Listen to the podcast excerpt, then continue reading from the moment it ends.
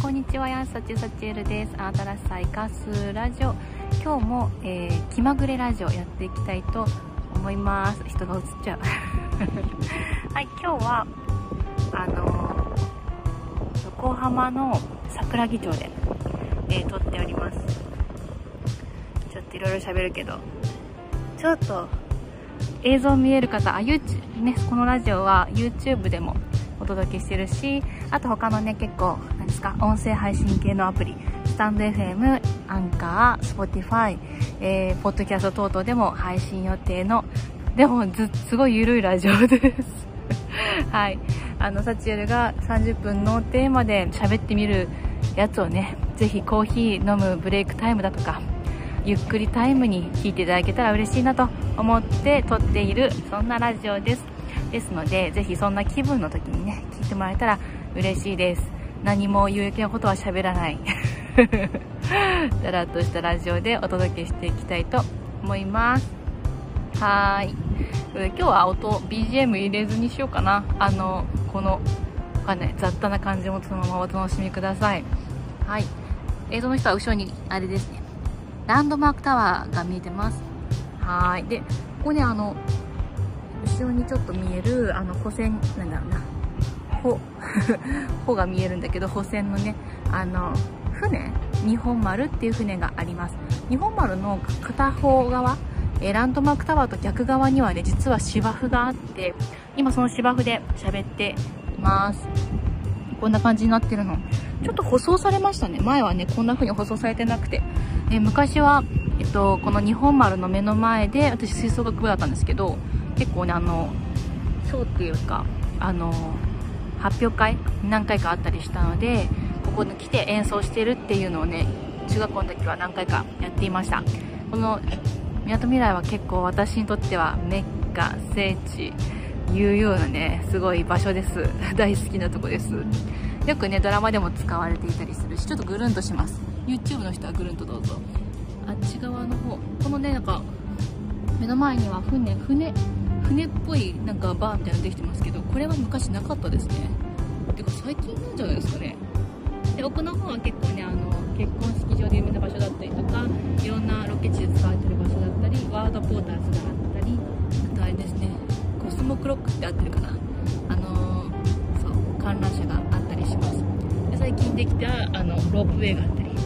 っていう感じであのぐるりと結構いい感じのいい感じ景色がいい感じなんですごい好きです。ちょっと上向きで喋ります 結構人が散歩されてますね。映っちゃうからちょっと斜めにしておきます。ちょっとランドマークとお空を見ながら YouTube の方はお楽しみください。いやはや。ちょっと前回1回目撮ってみて本当になんか大丈夫かなとも思いながらでも30分楽しく喋らせてもらったんですよ。なのでまたすぐ撮ってる。次の日に撮ってます。今日は5月25日26になったかな？木曜日。木曜日は待って合ってると思う。の今何時だったのかな？2時ちょっとどうやって見れる ?1 時50分でした。あの今ビデオをスライドしたら消えた。前回はズームで撮っていてズームで撮ったら何ですか？ズームで撮ったらそのまま音声もできるしあの、ズームで撮った動画もできるしだったんで、それをアップしやすいから、ズームで撮ったんですけど、お外でも撮りたいなと思った時に、今日は普通に iPhone のあの写真のやつのビデオで撮ってみています。どうなるかね、ちょっと聞きにくい可能性はとっても高いよね。今、AirPods でやっています。いやはや。だ昨日のやつは早速ね、あの、提案してくれたバタチ、ね、スモールビジネスコンサルのバタチに聞いてもら、聞いてくれててね、あの、あ聞きやすかったって言ってくれて嬉しいね。ただあのやっぱちょっと早口になりがちだから結構ゆっくりでいいと思うみたいな話をしてくれていました。なのでちょっと今日はゆっくりイメージでね。ゆっくりイメージでいきたいと思います。ちょうどあの今いる場所も芝生があり散歩してる人がいて子供たちがいてすごいいいですね。えっ、ー、とさっき言ってた目の前にある水上カフェみたいな水の上にある船みたいなとこにあるカフェなのかな。これなんかバーベキュー的な匂いがしてくる。いいですね。いや迷ったんですよ。今日今日何食べるか迷ってお昼。さっきね。朝からあのスタバに行ってスタスタバ書店なんだスタヤ書店とスタバが一緒になってる。スタバっていうんですか？ねツタバっていうの？調べたら出てきたツタバっていうのかな？それだけその人が言ってるだけかな。ツタバいうところ？あのー、本を自由に見ながらコーヒー飲めるみたいな。そういうところに行きたいなと思ったんです、うん、だからあの行って行くぞと思って朝ライブ配信してで結構そのままの足で来た。で結構ねインテリア関係の本を見てました。インテリア関係の本面白かったな。なんかイギリスイギリスの生活の仕方？を間取りかな？イギリスの間取りを日本でも取り入れられるよみたいな本。どんな本？パッと見ですごい素敵だったからちょっとパラパラめくれて結構全部めくったかもしんないね。あのしっかり見たというよりは今日はねあのレイアウトとかあのなんでいいと思うかをちょっと意識して見てましたなんかねあれです。あの動機は でもこれちゃんと朝喋る時の感じと似ちゃうからちょっと悩みどころだよ。ロープウェイがゆっくり動いていますね。いや思ったより早いんじゃないか。見ます？YouTube の人は見てください。ロープウェイが動いてる。あれ1000円すんだよ。私歩けるからねと思っちゃうんだけど。歩けるんだけど。1000円なんだよねあれ。大丈夫かな？今後も残り続けるか心配。地元の人たちは結構そう思ってる人多いかもしれない。ロープウェイに習ってねゆっくり喋っていきたいなと思います。いいねいいね。そう。一応なんか動機的なとこはあれですね。昨日あれ？さ昨日このラジオ撮って気まぐれラジオ撮ってその後によしやっちまおうかと思ってあのホームページのを新しく10個テンプレート作る。だから結構本当にガチで10個のテンプレートを6月末までに作るぞっていうのを宣言したりあのコミュニティの中でコミュニティの中でねあの一緒にや協力してくれる人を募集するって言って募集をしてみたりしていました。あこれもちょっと見えない。皆さん見えないけどヘラルボニーのバッグね。お気に入りの。知ってますか？ヘラルボニー。ヘラルボニー知ってる人少ないよね。私もそれこそコルクラボの中でたまたま教えてもらったんだけどその教えてもらった動画見たら一瞬で惚れてヘラルボニーのバッグが欲しいと思って普段そういうブランド物っぽいバッグとかはそれこそマザーハウス以外特に興味ないんで そっち系ばっかり興味なかったんですけどヘラルボニーはねあれなんだって異彩を解き放てっていうテーマをやってらしてえっとお兄ちゃんがえっと自閉症かな？をあの持って生まれてらっしゃるそのお兄ちゃんの下に双子さんがいらっしゃってその双子さんが起業した会社なんだよね。そういったこう自閉症とかいろんなそういったものが障害があってもあの逆にその子たちが持っている素晴らしい力アーティスト性を発揮してやっていこうみたいなことを意識されている会社さんで、まあ、他にもいろいろあると思うんですけどね。ね似たような工房だったりいろいろあると思うんですけどそれをやっぱすごいスタイリッシュにやってらっしゃるのが私個人的にはめちゃくちゃいいなと思っているポイントでホームページから何からすごいスタイリッシュだしあのこのバッグもね普通に作品なんですけどちょっとこのバッグって YouTube の人しかわかんないバッグね私の持ってるバッグはペラペラなんですよペラペラなんですけどこれポップアートなんだっけポップアートなんていうの やばい。あのなんていうんですか？もう話すごい脱線ばっかりしかしないけどそういうラジオです。気まぐれなんで。ポップアート。あの工事現場とかで看板並べてるじゃないですか。看板っていうかあの白い壁で覆うじゃないですか。あの工事中の看板をアートで飾ろうっていうことでそれが最初かどうか知らないんですけどそれですごいあの期間限定の展示物としてその障害を持ってらっしゃるアーティストさんたちが描かれた作品を展示されてるのね。で展示されてる作品をこういろいろ財布とかバッグとかにリメイクしてそれを販売していたりあとはまあ印刷でね同じ柄のものとかをあのマスク作ったりいろいろされてたりもねトートバッグ作ったりもされてるんだと認識してるんだけどね。だからこのバッグはねそあもう少々いたけど見えあれ？いなくなった？もう少々来たから。娘に見せたい感覚で撮ってたけど今。ねえ。娘ちゃんすごい好きなんでね。いやいいな。いいよ。白爪草が敷き詰められているような場所にあの座っております。はい。座ってて撮ってて怒られないかな。ちょっとダメかもしれない。本当は。ちょちょっと撮るだけ許してねということでそうそうそう。であそうそうなんかこのバッグバッグはだからねその展示したやつをあのリメイクして売ってるからある種一点物であの柄もバラバラなんですって。だからあのある種高い。あの価値をつけれるってことですよね言い方としては。なんかすすごいいいなと思っちゃったそういうの。だからこう物の売り方見せ方なのかもしれないけど実際私もそのアーティストさんたちの作品を見て何回何回も何回も見て本当みんなどれにしようかなって悩みながら買っている。本当にあのデザイン性がちゃんとあるんですよね。だから取り入れてて嫌じゃないっていうかもうなんかむしろ気に入って使ってるところがあって私あんまそういうものって持ってないのでなんかいいなって思いましたとか言って。よかったらヘアルボにチェックしてみてください。もっと多分大きくなるんじゃないかな。そうそうそう。でホームページの話かをしてたのね。そうそうホームページ作るよって言ってガチで作るよみたいな。6月30までに10個作ることにしたんですよ。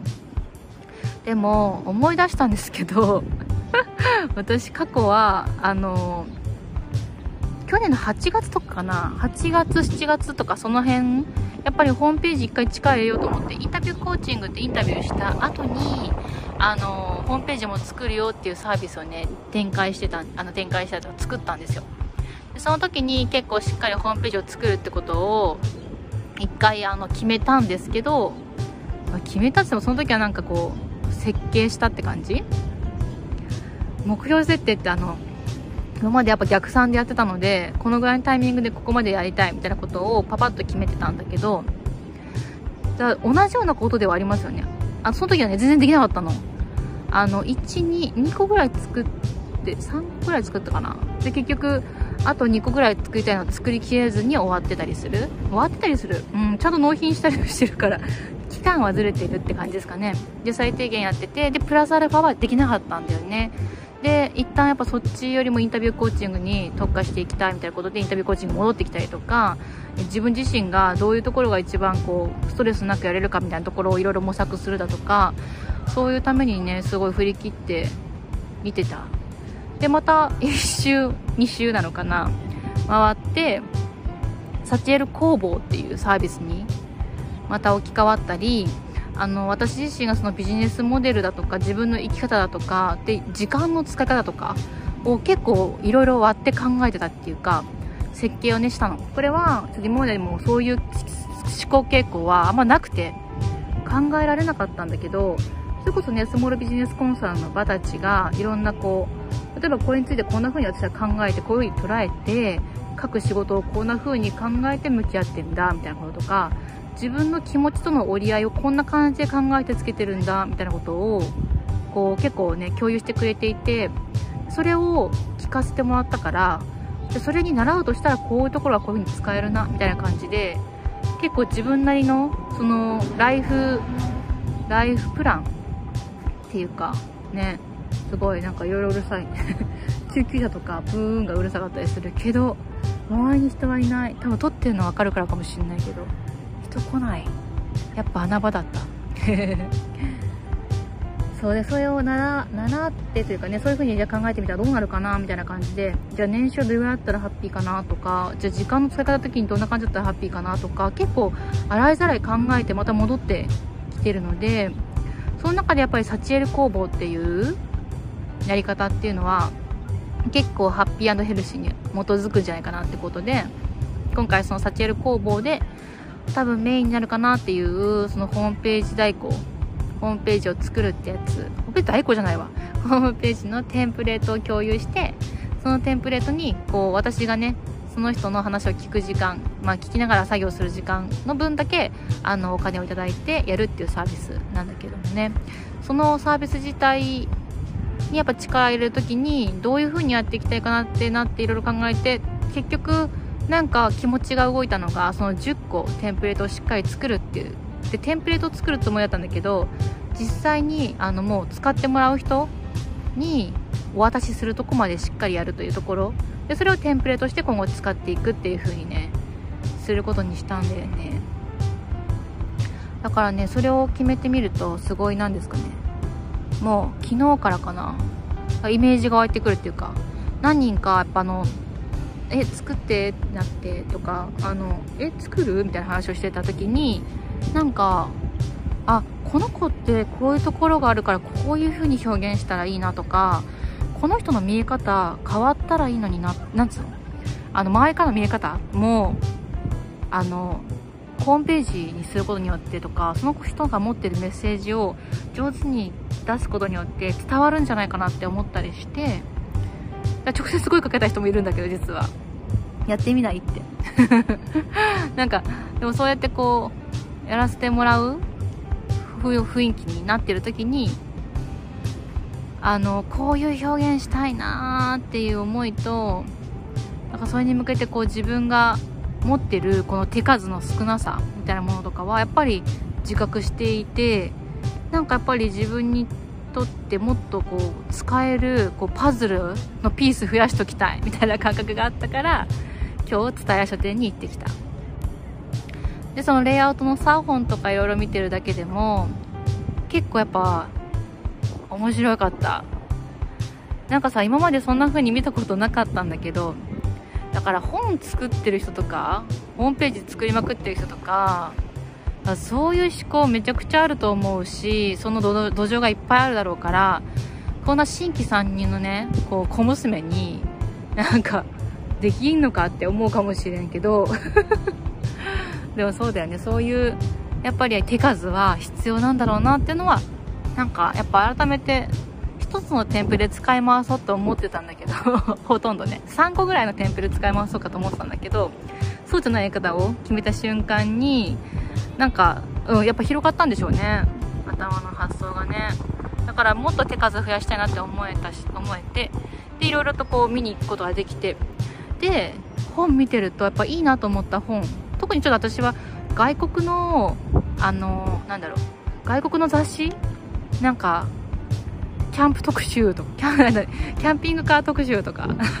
今日キャンピングカー特集を見てたんですけどキャンピングカーでの生活みたいな雑誌とかなんかそのムック本なのかなみたいなものとかを見ていてなんかすごいやっぱあパッと見でなんかいいなって思ったの。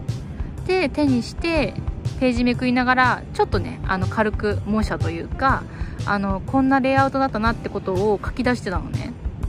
そうするとね分かってきたんだけどその一ついいなと思った雑誌においてもおそらくレイアウトは5つだった。5つのレイアウトでできてるんだなって。あので色配色も3色。何の話って感じなんだけど分解すると実は難しいことをしていないんだよね。やっぱその雑誌の方向性と内容に合う文字の大きさ形を使ってでそれでもってあの色も厳選された色だけを使ってでレイアウトもある一定のパターンがあってそういうのにはまってるだけでなんか気持ちよくその本が読めるっていうのがあって。嘘みたいな。すんごいシンプルじゃんって。思うとえちょっと待って止まったんだけど。あ今あれでした。あのロープウェイが止まってたの？一瞬。今動き出したけど。何？強風で止まるのかな？止まったら怖いねあれ。大丈夫なのか？大丈夫だよね。さすがに大丈夫だよね。日本だからここ。そう。なんだろうな。だからちょっとねレイアウト本買っちゃった。その後に。蔦屋書店の手にまんまと載っている。買っちゃったレイアウト本。レイアウト本もすごいわ。あんだけさ模写したり最近したりあといいなと思うあのサイトいっぱい探してそれをこう書き写してたわけ。なんでやるかっていうと構造を知りたいから。これ誰かに言われて会い始めたのかな？違うわ。漫画家さんたちの話を聞いてたんだ。懐かしい。そうなんですよね。だからホームページ作る時のやり方は私誰にも教わってなくて。モザっていうねウェブウェブディレクターの子にいろいろとその作る初めて作る時にアドバイスをもらったりしたからなんかワイヤーフレーム適当でいいよ そこだけ通っちゃダメだよね。なんかワイヤーフレームこういう風に意識したらいいよとかっていろいろ教えてもらったのはあのちゃんとベースにあるんだけど細かいとこについては全然教わったりはせずやっているのでねえ我流すぎるじゃないかと。いうのはあるんだけどそうか。だか模写を始めたのは多分サディの影響ですね。うん漫画家さん？あのコルクラボっていうねそのコミュニティの中ではその漫画家さんとの何？と里島洋平さんっていう編集者の方とのミーティングをこう見れたりするんですよ。なんであの結構ね私好きで見てたんですよね。そこなのか？あと漫画専科っていうね漫画家を志望されてる方たちのあの講座があるんだけどその講座も見えるようになっててそれも好きで結構聞いてるんですよ。多分その辺から発想をもらってる気がするんだけどやっぱりあの型ってものが存在する。だから私漫画のことはちょっとわかんないけど漫画も小回りあのどういう風にコマがこうあれあの分かれてるのかとかはあのちゃんとやっぱいい漫画を研究した方がいいよみたいな話をしてるのを横で聞いてたっていう、ズームで聞いてたっていう。感じで聞いてたりするとああそうなんだみたいな。なるほどなみたいな。あれ？みたいな。私今 web 制作してるけど web でも使えるのかな？とかっていうのを多分思っていいなと思うサイトをいっぱい集めてきてそれをこう模写してたりするんですよ。で模写してからなんか作ろうっていうふうに思うと結構はかどるんだけどやっぱ何も考えずにやっぱワイヤーもかかずにいきなり始めようとすると全然無理だったりする。だからそうスタジオっていうウェブサービスウェブサービス。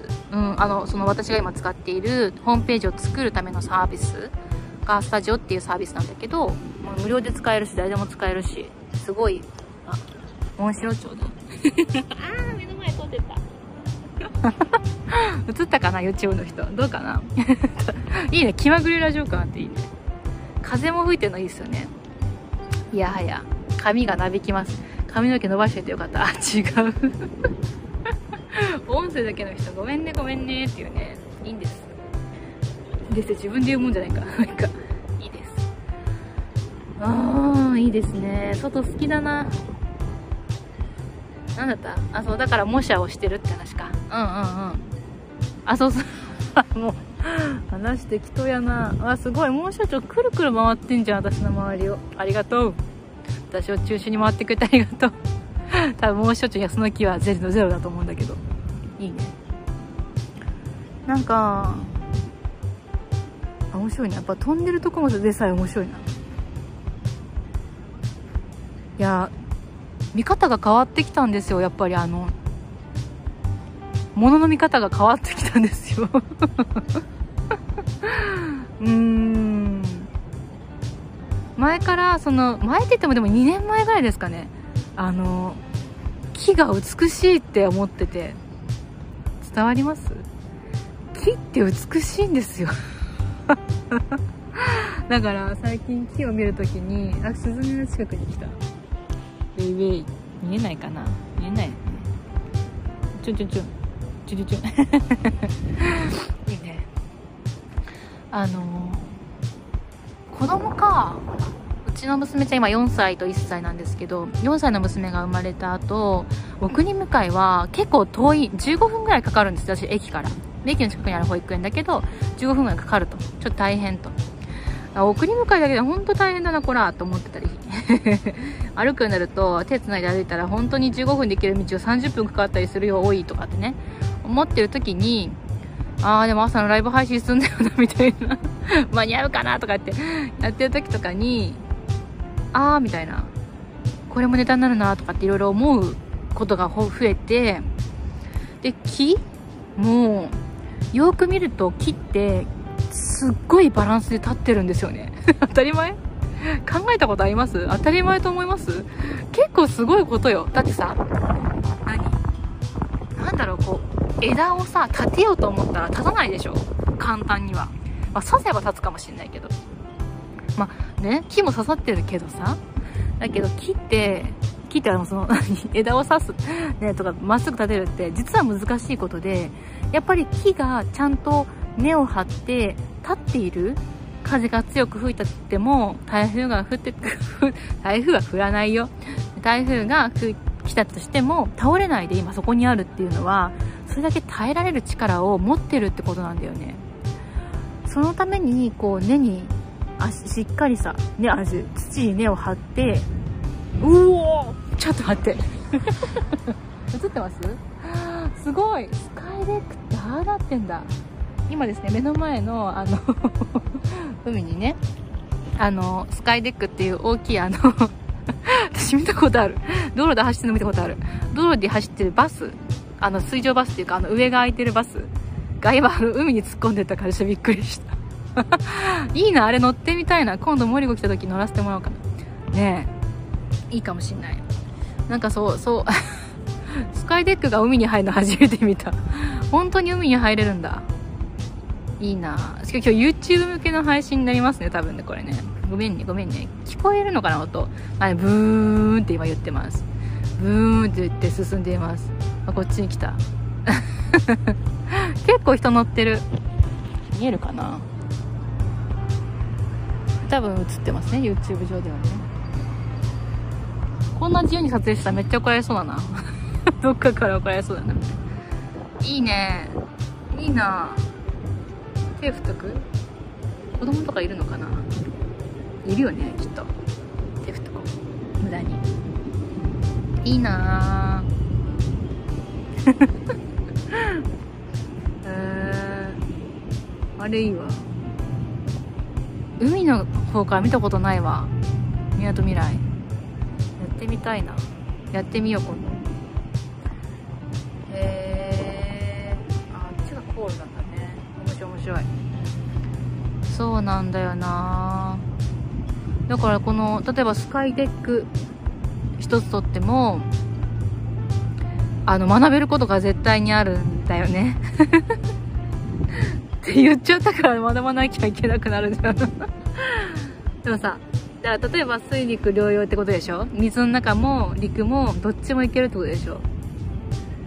その形にすることによってデメリットもあるだろうし雨の日は水に濡れるだろうしっていうのはあるけどああいう風に変えてみるだけであの普通の船よりも多分乗る人が多いんだと思うんだよだからそういうものを作れないかなって考えるとかさ。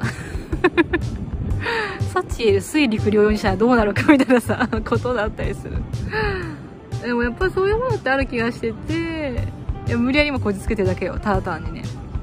だけどうんインタビューできてホームページ作れて絵が描けてってさ全部さ「おい」っていうあの全然関係ないことかもしれないけど私の中では一つのものとしてつなげてできるんであればね個性を引き出してそれを表現するっていうそこを大事にやれるんだとしたらそれは結構面白いんじゃないかなって思うとかさ、なんかそういういろんなことにこういろんな題材が使えちゃうんだよね。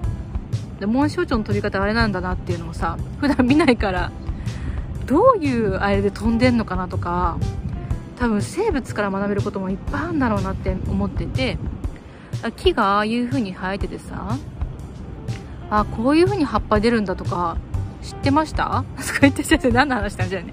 例えば私はバラも、あのひまわりも絵を描くまではどういう風に葉っぱが生えてるかなんて知らなかったかもしれない。まあひまわりあれか。小学校の時に習ったしあのちゃんと観察した派だったから。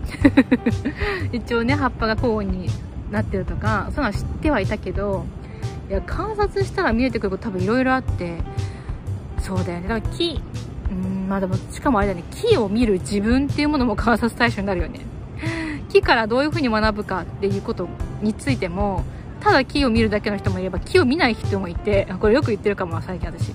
で木を見る人においてもどういう視点で見てるかによって違ってくるわけでたかが木であったらさそういうふうに、ま、木であってもそういうふうに考えれるって時に自分自身の捉え方っていうのも同じようにもめちゃくちゃ可能性あるっていうかなんつうのめちゃくちゃ切り取り方があるじゃないですか。だから機嫌悪いな自分って思った時になんで機嫌悪いのかなとかえどこで機嫌悪くなったのかなとかえどうしたら気が良くなるのかなって考えることもできるけどなんか例えば今機嫌が悪くなるテンションが落ちることにどんな意味があるかってまた見直すと意外に違う意味が見つけることができたりとかするんですよね。感慨深し。何でもだから物の見方なんじゃないかなって思うとこの環境を変えることもう前はね30分で来れるよここ。みなとみらい。近い。けど例えばね交通費何百円ねワンコインかもしれないのにそれもかかっちゃうとなんかかかっちゃうしなと思うとか。でもさわかんないけど今日来てみたことによってホームページがめちゃくちゃ進む可能性もあるじゃないですか。このラジオがなんかより楽しく聞いてもらえるかもしれないじゃないですか。そういう可能性はもうどう広がっていくかわからないですよね。だからその物事を見る時の自分の感覚とかには素直でいたいかなというかその敏感でいたいなと思いますね。あやっぱりあれだった。電池がもう終わりそう。だよね。やっぱ30分取ると私の携帯終わっちゃう。早くね。早いよね。まあそんなもんだ。今ね低電力モードに変わってくれました。ありがとう そんなこんなででも30分になっちゃうんだな。もう気まぐれで喋ってるから途中まで語ったことが回収されないで終わってんだろうね。ちょっと気にせず喋っています。で気にせず喋ってる割にはなんか意味ありげなこと言うじゃんっていうさ。ね意味あることを言いたがる私も何かって観察しようかね。なんて思いました。ああ聞いてくれた皆さんありがとう。ランドマークの下から。